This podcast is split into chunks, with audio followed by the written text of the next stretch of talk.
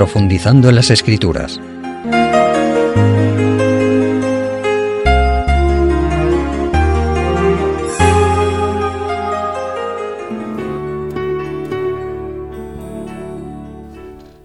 Amigos oyentes,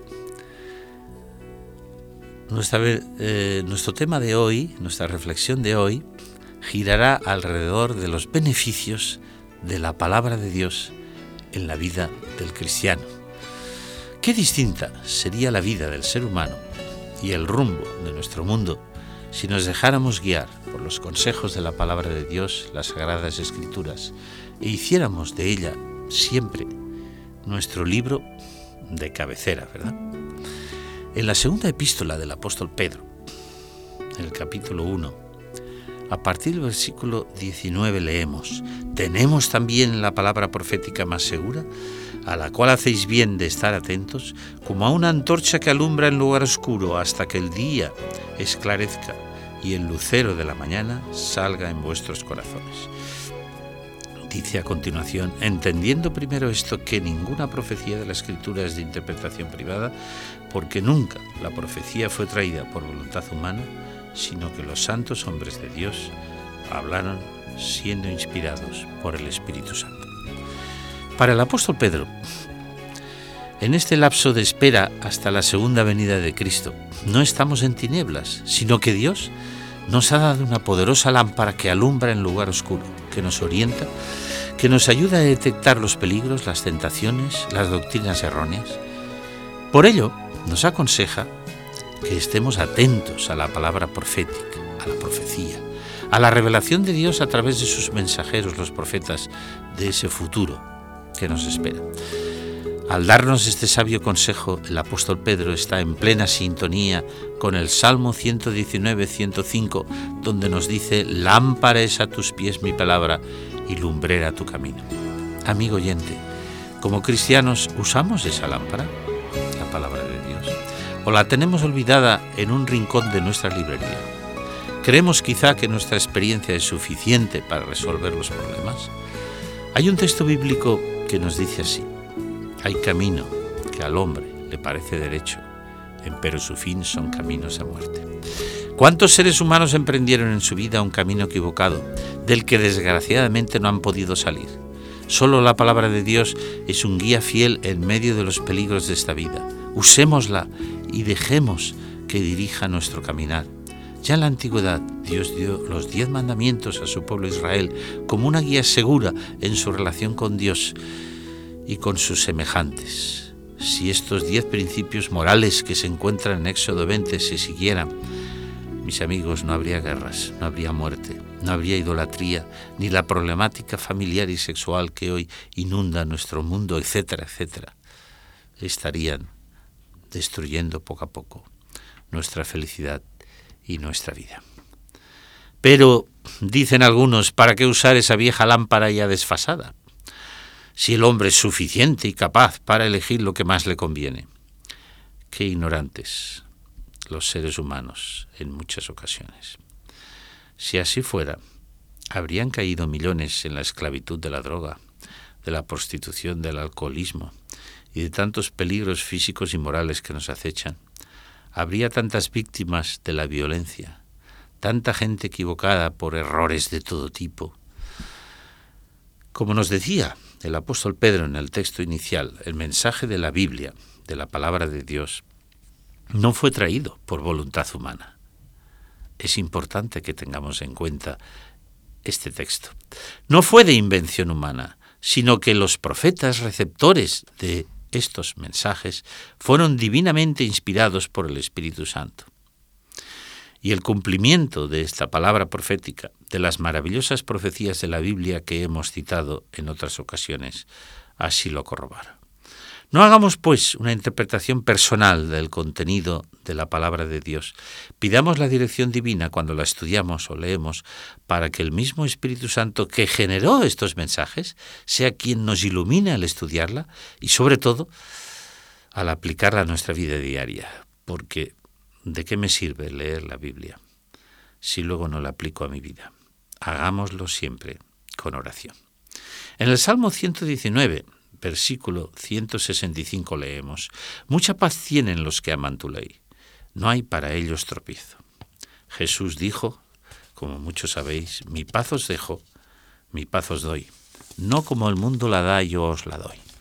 La paz de Dios procede, amigos oyentes, de una conciencia tranquila, de la seguridad del perdón divino, de vivir en paz con Dios y con los hombres, de amar la ley de Dios y seguirla, de tratar de hacer la voluntad de Dios antes que la nuestra. En el texto de Juan, del Evangelio de Juan, capítulo 5 y versículo 39 leemos, Escudriñad las escrituras, porque a vosotros os parece que en ellas tenéis la vida eterna, y ellas son las que dan testimonio de mí. Qué palabras más sabias de Jesús nuestro Salvador. En ellas nos invita a profundizar en las enseñanzas de las Sagradas Escrituras. Nos dice que no las leamos como cuando ojeamos el periódico, sino que cabemos hondo, que lo hagamos con oración, porque la Biblia es la revelación de Cristo. Sin las Sagradas Escrituras no sabríamos nada de las enseñanzas de Jesús. Escudriñemos, profundicemos. Cuando Jesús fue tentado en el desierto por el diablo, Satanás, y éste le sugirió que si era hijo de Dios transformara las piedras en pan, Jesús le respondió, como hallamos en el Evangelio, según San Mateo y en otros, no solo de pan vive el hombre, sino de toda palabra que sale de la boca de Dios. Las Sagradas Escrituras son el alimento espiritual para el ser humano. Qué triste que algunos no lo hayan probado jamás, ni deseen hacerlo. En cambio se alimenten de lo que perjudica su salud, su vida moral y espiritual. Vamos a buscar un texto importante en relación con este tema que estamos analizando de las Sagradas Escrituras y que lo hallamos en la segunda epístola del apóstol Pablo a Timoteo, en el capítulo 3. A partir del versículo 15 nos dice, y que desde la niñez has sabido las Sagradas Escrituras, las cuales te pueden hacer sabio para la salvación por la fe que es en Cristo Jesús. Y añade, toda escritura es inspirada por Dios y útil para enseñar, para redarguir o convencer de pecado, para corregir y para instituir en justicia, a fin de que el hombre de Dios sea perfecto, enteramente preparado para toda buena obra. Aquí el apóstol Pablo le dice a su joven discípulo Timoteo que las sagradas escrituras le harían sabio, para la salvación por medio de la fe en Cristo Jesús. Le infundirían la verdadera sabiduría, la sabiduría divina. Le mostrarían el camino de la salvación eterna, aceptando a Jesús como su Salvador personal, como nuestro Salvador personal, a través de la fe en Él. Y luego, como acabamos de leer, sigue diciendo el apóstol, inspirado por Dios, que las Sagradas Escrituras son útiles para tantas cosas, para enseñar, para redarguir o, como decíamos antes, convencernos de pecado, para corregir, para instruir en justicia y hacernos aptos, o sea, prepararnos para poder realizar toda buena obra. Porque el ser humano, en un mundo de malas influencias, no siempre o muy pocas veces hace el bien que debe de hacer.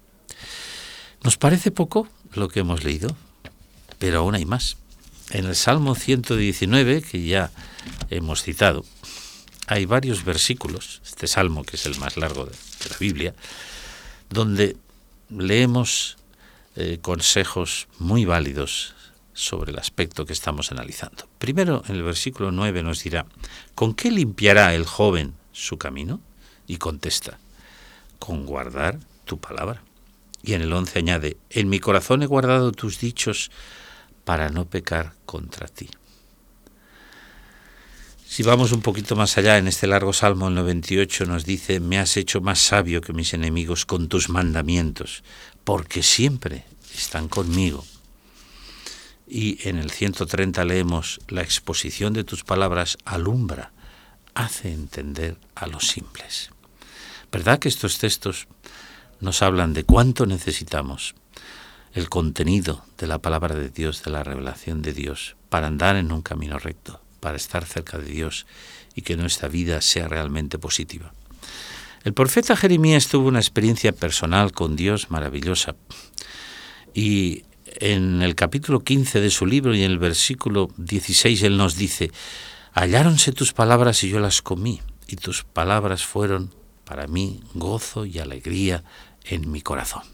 Sí, amigos oyentes, en lugar de tanta lectura vacía o sin sentido, o incluso de contenido a veces pernicioso y peligroso que encontramos en muchas estanterías, escudriñemos las Sagradas Escrituras, recordando que la Biblia, como libro de historia del antiguo Israel y también de los inicios de la Iglesia cristiana, nos narra los hechos sucedidos, lo positivo para que lo imitemos, lo negativo, por supuesto, para que lo evitemos.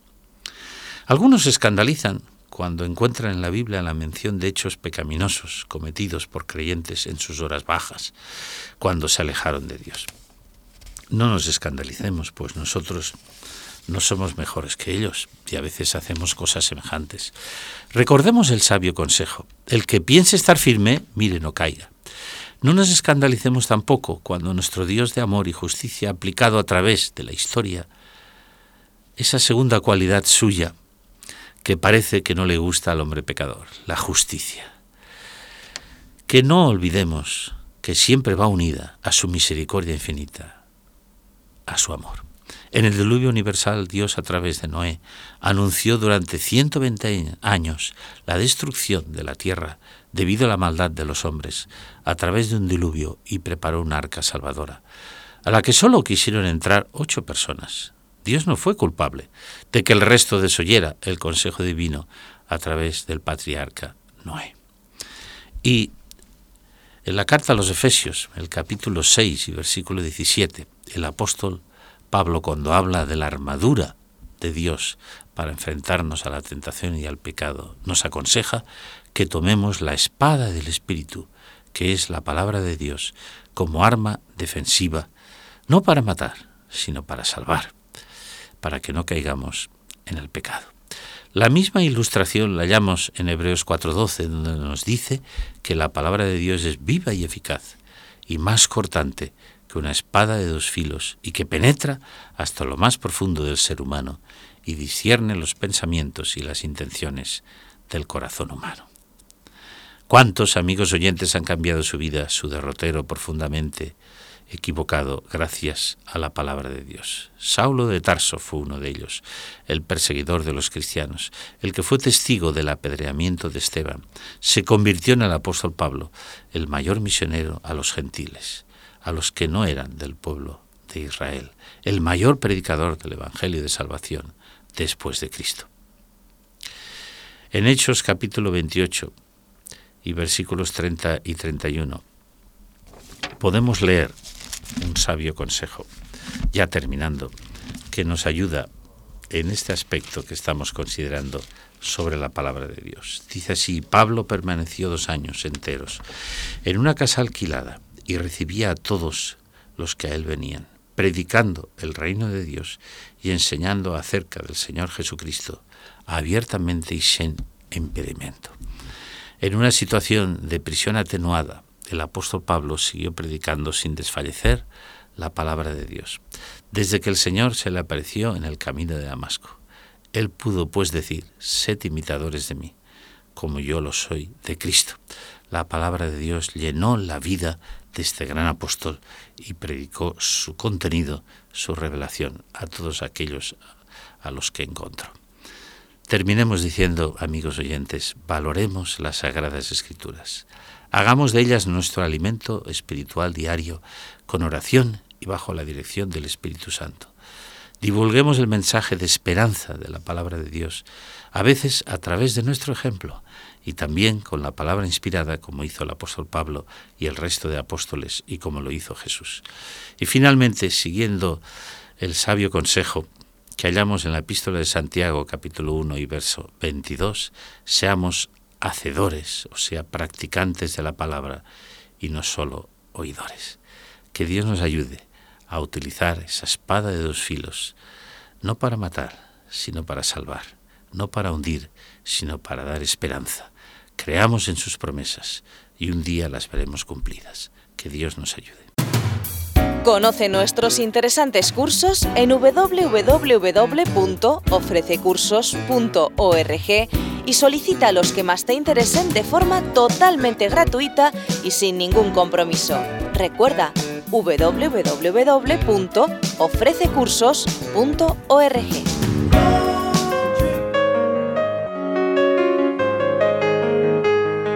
Profundizando en las escrituras